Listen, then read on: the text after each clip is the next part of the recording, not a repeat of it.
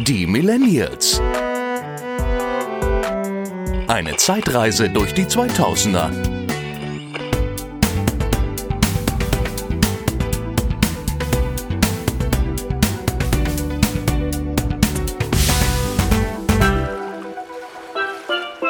Wir packen unseren Koffer und nehmen mit den Triangel-Bikini.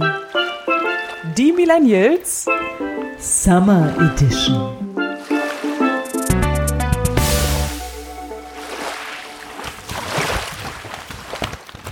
Dörte, weißt du eigentlich, was das hier ist? Kannst du dich noch daran erinnern, wie man damals in den 2000ern sich hat inspirieren lassen, wenn man auf Reisen gehen wollte? Waren das etwa echte Reisekataloge mit den besten Hotels an der Adriaküste? Ja, ja, und dann musste man so Tabellen durchgehen und dann gucken, in welcher Woche kostet es wie viel. Die Fotos, alles auf Hochglanz, alles schick, keine Bewertung, nur die Einschätzung des Reiseveranstalters, der man vertrauen musste. Und natürlich ähm, wohlig warme Sätze dazu, äh, die einem dann das Reisen schmackhaft gemacht haben. So hat man damals Anfang der 2000er tatsächlich noch Urlaub gebucht. Ähm, und Urlaub ist ja natürlich jetzt unser großes Thema in den nächsten Wochen.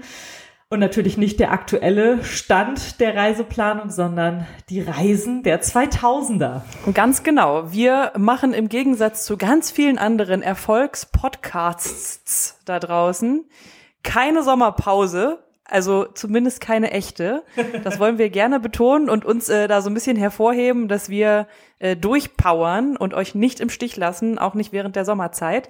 Ähm, wir haben uns tatsächlich eine, ein kleines Sommerersatzprogramm ähm, überlegt für euch, unsere lieben Hörerinnen und Hörer, und werden sogar die Frequenz unserer Podcasts ein bisschen nach oben schrauben, dafür die Länge ein bisschen äh, nach unten schrauben. Also ab sofort Einmal die Woche, immer donnerstags, gibt's ein kleines äh, Sommerhäppchen von uns. Genau, ganz, ganz kleine Sommerschnipsel, die euch natürlich Lust machen sollen auf das Schwelgen in Erinnerung. Und äh, wir packen wahrscheinlich auch die Koffer und wir packen ein paar Erinnerungen auch aus den Koffern von damals raus. Also wir krabbeln noch mal auf den Dachboden und äh, kramen in unseren Fotos und gucken mal, wie man damals so gereist ist. Ähm, mit der Reisebuchung ging es eben schon los.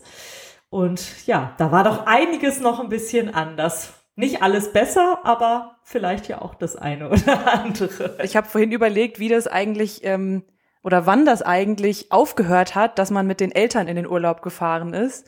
Und ich glaube, bei mir persönlich war das ungefähr mit den Nullerjahren, dass das tatsächlich aufgehört hat. Ich weiß nicht, ob ich wirklich nach dem Jahr 2000, ich glaube 2000 war ich noch mal mit Elternbegleitung auf Mallorca, aber ich glaube danach bin ich immer nur ohne die Eltern in den Urlaub und vor allem dann in den Sommerurlaub gefahren. Wie war das bei dir? War, war bei dir noch ein Familienurlaub in den Nullern? Ja, doch. Ähm, ich bin ja vielleicht ein, zwei Jahre jünger, glaube ich, auch als du, aber tatsächlich. Ein Jahr?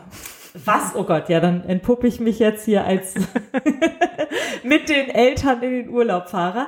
Also ich war tatsächlich so ein Mensch, der auch wahnsinnig gerne deswegen hier diese Kataloge durchgeblättert hat und ich war immer so ein Tabellenfreak, der das auch gerne dann analysiert, das Preis-Leistungs-Verhältnis verglichen und dann rausgesucht hat und ich glaube, ich habe Anfang der Nullerjahre da eben noch sehr aktiv an der Urlaubsgestaltung meiner Eltern mitgewirkt und bin dann auch selber natürlich mitgefahren. Also ich glaube, lass mich kurz überlegen, ich glaube 2004 müsste das erste Mal gewesen sein, dass ich dann ohne meine Eltern ähm, nach Frankreich gefahren bin auf Sprachreise. Die Jahre davor war ich dann doch noch mit meinen Eltern auf Ibiza mhm. meistens. Äh, und äh, ja, das hat eigentlich immer auch, also es hat ja auch durchaus seine Vorteile, wenn man mit den Eltern in Urlaub gefahren ist, weil äh, man muss das erstmal schon mal nicht bezahlen und äh, sich da auch nicht um die Verpflegung sorgen. Ne? Das stimmt natürlich. Wenn du sagst, du bist Tabellenfreak, ähm, machst du das denn heute auch noch? Also, dass du statt äh, die Tabellen, die in irgendeinem Katalog aufgeführt sind, dir selber eine Excel-Tabelle bastelst und da von Booking und HRS und Hotel.de die besten Angebote rein überträgst und am Ende Excel ausrechnen lässt, welches das beste Preis-Leistungs-Verhältnis hat? Excel, sag mir. Nein, tatsächlich nicht. Also ich bin Tab äh, Freak im Tabellenlesen, aber nicht in Excel. Da verlässt's mich dann. Ich äh, vergleiche aber trotzdem auch immer noch gerne. Also das ähm, wird auch nie so sein, dass ich nur auf Expedia oder Booking oder was auch immer gehe und dann da buche, weil es mich anspricht. Aber das haben ja diese neuen Medien auch so an sich und die wissen ja natürlich, dass man auch vergleicht. Äh, das ist ja auch Google durchaus bewusst, die ja inzwischen einem schon, wenn du ein Hotel eingibst, da die Preisvergleiche gleich auflisten. Also mhm. es hat so ein bisschen seinen Charme verloren, muss ich sagen. Man muss da selber ja auch gar nicht mehr so aktiv werden. Aber ähm, ja, damals war das eben immer schön in diesen Katalogen. Da hatte man doch noch richtig Arbeit vor sich, ne? Und dann gucken, was ist da überhaupt alles mit drin? Halbpension, hier ist all inclusive und so weiter und so fort. Also, ich fand das eigentlich immer ganz nett, ja. Ja, und am Ende konnte man sich äh, selber auf die Schulter klopfen, dass man es wieder mal geschafft hat, äh, das beste Angebot rauszusuchen. Ja, das stimmt. Damals ist man ja dann auch noch ins Reisebüro gegangen. Dazu ähm, kleine Anekdote am Rande. Dörte und ich waren ja tatsächlich auch schon mal zusammen in einem Reisebüro. Das war allerdings jenseits der 2000er Jahre, als es eigentlich schon quasi out war. Ja, unser Chef hat uns dazu geraten. und wir haben es bereut am Ende. Ja, also, also nicht den Urlaub. Nee, aber irgendwie die Beratungsleistung in dem Reisebüro, was wir jetzt natürlich nicht nennen, und eigentlich konnte das Reisebüro da auch nichts dafür, aber wenn man so eine Aussage macht wie, na, also Anfang Mitte September habt ihr in Griechenland Wettergarantie, und wir kommen da an und es regnet drei, vier Tage erstmal durch, dann ist das natürlich einfach ein bisschen schwierig. Eben, bei booking.com oder irgendwo wäre uns das bestimmt auch passiert, aber da hätten wir halt niemanden persönlich dafür verantwortlich ja. gemacht. Also, ne, das hat doch immer noch was anderes, wenn man da sich diese Klimatabelle anguckt und sieht dann, eigentlich kann es nicht regnen, es regnet aber doch. Oder wenn einem jemand wirklich da ins Gesicht sagt, äh, das kann gar nicht passieren. Ich will jetzt nicht sagen, lügt, weil wahrscheinlich war es wirklich einfach ein Ausnahmejahr damals. Die Reise war aber natürlich trotzdem ganz toll. Ne, liebe Grüße zu dem Reisebüro, falls sie uns zuhört. Sie kann nichts dafür. Ja. Alles andere war tipptopp. Bis auf, äh, dass es total abgelegen war, ähm, die Beleuchtungssituation bei Nacht etwas schwierig, ähm, der nächste Strand gefühlt fünf Kilometer entfernt. Aber sonst war alles tipptopp, also wirklich super. Ja, aber gut, äh, wir wollen ja nicht von unseren Reisen in den 2010er Jahren reden, sondern natürlich noch von damals. Ähm, äh, weil du ja sagst, du bist danach eigentlich nach dem Jahr 2000 hauptsächlich alleine unterwegs gewesen, beziehungsweise wahrscheinlich ja auch nicht alleine, sondern mit Freunden oder im Ferienlager oder was hast du dann so unternommen? Genau, also Ferienlager trifft's da am, am ehesten. Meine ersten äh, ohne Eltern Reiseerfahrungen waren tatsächlich ähm, Busreisen nach Italien. Damals mit so einer oh. Jugendgruppe, also organisiert damals vom Kreis Sportbund in Celle. Ich war im Volleyball-Sportverein, deswegen ähm, war ich quasi berechtigt, äh, über diesen Kreis Sportbund so eine Ferienfreizeit mitzumachen. Und ähm, dann gab es dort regelmäßige Fahrten an den Gardasee nach Riva del Garda. Und da gab es dann immer so Eingruppierungen, mhm. je nachdem, wie alt du warst. Und ich glaube, man konnte sich dann auch eine Gruppe noch irgendwie aussuchen, je nachdem, welcher Termin besser gepasst hat und sowas. Gab es dann da verschiedene Reisegruppen, die wahrscheinlich quasi die gesamten Sommerferien durch mit einem Reisebus von Celle durchgefahren sind bis an den Gardasee mit so einem Bus. Das war ja damals auch voll das Event. Also da war ja die Reise schon eigentlich Anfang des Urlaubs. Wenn ich mir das heute vorstelle, mit einem Reisebus bis nach äh, Italien, bis an den Gardasee fahren zu müssen, uh, wird mir ein bisschen anders, ehrlich gesagt damals war das irgendwie halt ein, ja, ein Happening. Da hat man irgendwie schon während der Busreise voll was erlebt und die anderen Leute kennengelernt. Das war alles mega aufregend. Du kanntest ja nicht alle, du kanntest nur ein paar. Und dann musstest du erstmal die Jungs auschecken und weiß ich nicht was. Die saßen immer so hinten auf der Rückbank, die coolen Ja. wahrscheinlich, ne? So. Genau, die coolsten saßen immer hinten auf der Rückbank und da hat man dann schon mal geguckt, äh, mit wem man sich dann vielleicht so was vorstellen könnte. Welcher Äh, süße Boy den Urlaub dabei? über, welcher süße Boy, genau. Ähm, nee, genau, also Busreise, ganz klassisch, ähm, ohne dass man unterwegs natürlich mit dem Smartphone irgendwas spielen hätte können, weil, nein, liebe Kinder, das gab es damals noch nicht. ich glaube, wenn es hochkommt, wenn es hochkommt, hatte ich damals einen Discman dabei, aber viel mehr glaube ich auch nicht. Stimmt, und dann waren schon die Leute cool, die diese Ohrstecker hatten, weil mit denen konnte man sich die Musik teilen. Ja. Und die, die diese jetzt ja wieder modernen ähm, Kopfhörer hatten, die das Ohr so abschließen, die waren ja eigentlich eher uncool, weil die hatten ja die Musik für sich alleine, aber eigentlich wollte man das ja mit mehreren hören. Aber es stimmt, ein Discman hatte ich auch, wenn wir mit dem Auto unterwegs waren oder ich habe ja auch die ein oder andere Busfahrt gemacht. Ich war ja immer, ich war ja im Mädchenchor und mit dem Mädchenchor ist man ja auch immer zweimal im Jahr, einmal im Jahr auf Chorfreizeit und ein zweites Mal dann auf Chorreise gefahren. Und ähm, da war natürlich so ein Discman auch sehr wichtig für unterwegs, den man sich dann eben auch gerne geteilt hat, wo man dann die neuesten Bravo-Hits oder irgendeinen Sampler vielleicht mal zusammen gehört und laut mitgesungen hat, was dann immer nicht so beliebt war, weil man sollte die Stimme ja schonen. Oh ja. Mhm. Und wichtig war ja auch mal sehr viel Proviant dabei zu haben. Ich weiß gar nicht, wie, wie man das immer gemacht hat. Ich meine, ich weiß doch, ich hatte auch sowas wie Joghurt oder so immer dabei. In diesen Bussen war es ja auch unglaublich heiß. Die hatten ja meistens noch keine Klimaanlage. Aber irgendwie hat man sich den Tag dann schon vertrieben. Also, wie du sagst, es gab ja genug zu reden und es war irgendwie trotzdem aufregend, ne? Und man war total durch natürlich trotzdem, als wenn man angekommen ist. Also weil an Schlafen war dann ja auch nicht so richtig zu denken. Das war ja alles viel zu aufregend. Ähm, also da war, glaube ich, ähm, die erste Nacht quasi, die man durchgefahren ist im Bus, zählte nicht, weil geschlafen hat man da nicht. Aber man war ja noch jung und konnte das alles sehr gut vertragen. Auch da muss ich sagen, könnte ich heute zum Urlaubsstart so eine durchgemachte Nacht auch nicht mehr so gut gebrauchen, nicht mehr so gut wegstecken wie damals, glaube ich. Ja. Das stimmt. Sehr cool war ja auch immer das Angebot von Rainbow Tours oder ähnlichen Anbietern. Ich glaube, es gab noch andere, aber Rainbow Tours war immer ähm, groß auch in der Werbung. Das fand ich immer ultra cool in der Vorstellung, so eine Tour dann nach Lorette de Mar oder wo das hinging zu machen. Ich glaube, es war dann so vier Tage. Eigentlich hat man, glaube zwei davon im Bus verbracht. Ja. Eine Nacht war man vielleicht vor Ort. Insgesamt ist man 24 Stunden gefahren, um zwei Tage am Strand zu sein. Und es hat, war ultra billig.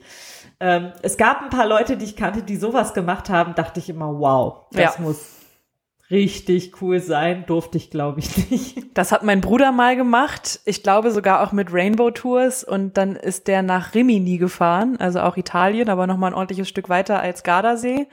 Und ich weiß auch, dass ich, glaube ich, auch ein Stückchen neidisch war, weil diese Rainbow Tours im Gegensatz zu jetzt der Kreis Sportbund Ferienfreizeit irgendwie noch so mehr so, ein, so eine Art Partyruf hatten. Also da kam noch mehr so dieses äh, durch, dieses oh, Jugendliche gehen zusammen auf Partyreise Gefühl. Ähm, das war bei uns dann jetzt nicht so vordergründig damals. Man war ja sportlich. Es ging ja nicht um irgendwie Rausch und Saufen und weiß ich nicht was. Nein. Ja, ich glaube, deswegen durfte ich das auch nicht mit Rainbow Tours. Also der, der Ruf eilte der ganzen Aktion voraus. Außerdem waren da auch öfter Busunfälle, hieß es immer irgendwie. Das geht dann immer schief. Äh, also lass es lieber. Nee, aber ähm, wir sind auch tatsächlich öfter mal mit dem Auto in den Urlaub gefahren und ähm, ich kann mich auch noch gut dran erinnern, damals war das ja doch einfach noch ein bisschen unkomfortabler. Heute hat ja jeder kleine Fiat Tipo Navigationssystem gefühlt. Damals hatte man das Autoradio, musste sich ja auch dem entsprechenden Funk der Umgebung anpassen.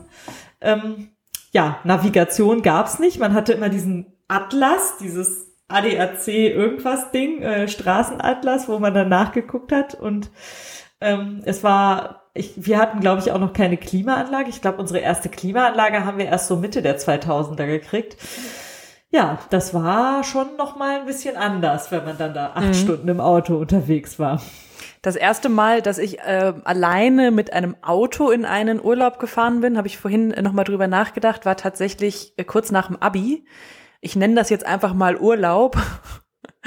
ähm, das war nämlich unsere Abi-Fahrt damals. Äh, die ging nach Dänemark klassischerweise in so eine Art Feriendorfanlage. Also so ein ganzes Dorf, wo nur so Ferienhäuser waren, auch mega äh, niedriges Ausstattungsniveau, weil dort halt immer die Abiturienten hingekommen sind und quasi alles zerlegt haben.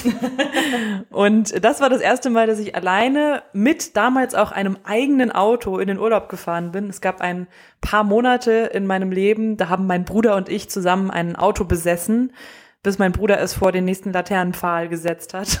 Und dann hatten wir kein Auto mehr. Das war so ein alter Passat damals, der war damals schon alt, aus heutiger Perspektive ein Oldtimer wahrscheinlich. Ähm, natürlich auch ohne Klimaanlage und alles, so ein Kombi. Ähm, den hatten wir bis oben hingepackt, saßen da, glaube ich, auch zu fünft drin. Also mit fünf äh, Mitschülerinnen bin ich damals dann da hingefahren. Oben auf dem Dach hatten wir noch so eine riesige Dachbox, oh weil wir Gott. natürlich Unmengen an Alkohol transportieren mussten. und das war so die erste ähm, eigene Autofahrurlaubserfahrung. Ähm, ich weiß auch, wir standen in einem Höllenstau äh, rund um Flensburg, rund um die dänische Grenze, ähm, hatten natürlich auch kein Navi, natürlich nicht. Ähm, und ich meine aber, dass mein Vater damals uns so eine so eine extra Straßenkarte noch für den Bereich besorgt hatte. Also es gibt ja nicht nur diesen riesen Atlas, sondern auch so dann extra für Norddeutschland oder sowas ähm, ja, ja. eigene Karten. Und ich meine, sowas hatten wir dabei damals. Ja, es ging ja auch. Es war ja eigentlich nicht so schwierig. Man wusste vielleicht nicht, wo genau in den nächsten 50 Minuten ein Stau oder eine Straßensperrung ist und hat sich dann auch vielleicht mal überraschen lassen. Oder ich erinnere mich an meinen ersten eigenen Autourlaub ähm, in Frankreich, in der Provence. Ähm, wo wir einfach mal in die Provence gefahren sind mit dem alten Auto meiner Eltern und das hatte auch noch kein Navi. Ähm, aber irgendwann hatte es keine, kein Benzin mehr. Und in der Provence ist ungefähr so alle 15 Kilometer eine Tankstelle, wenn überhaupt. Und äh, das war sehr aufregend. Also da habe ich das erste Mal dann wirklich darum gefürchtet, dass man jetzt in der brüllenden Hitze bei 37 Grad äh, zwischen den Zikaden, den, den ähm, Lavendelfeldern irgendwie liegen bleibt und nicht weiterkommt. Und ja, das war auf jeden Fall nochmal was anderes. Da konnte man eben nicht schnell googeln, wo müssen wir jetzt lang. Ja, ja, hat auch seine unangenehmen Seiten. Aber ja, Dörte, ich würde sagen, wir fahren jetzt einfach mal los. ja. Wir gehen auf die Reise. Ähm, willst du lieber mit dem Bus oder mit dem Auto? Mm, ich glaube mit dem Auto. Also wir haben ja jetzt bald ein neues Auto hier äh, zu Hause das jetzt auch erstmals eine Klimaanlage hat. Also ich bin, äh, bin noch, ich lebe quasi immer noch in den 2000ern und bin mehrfach jetzt schon mit dem Auto in den Sommerurlaub ohne Klimaanlage gefahren. Also ich lebe einfach voll das äh, 2000er Live bislang, aber das hat jetzt auch ein Ende. Aber ähm, wenn ich mich entscheiden müsste, Auto statt Bus, ja. Ja, genau. Und im Laufe der nächsten Wochen werde ich dir auf jeden Fall auch noch erzählen, ähm, wie ich einmal mit dem Fahrrad in den Urlaub gefahren bin.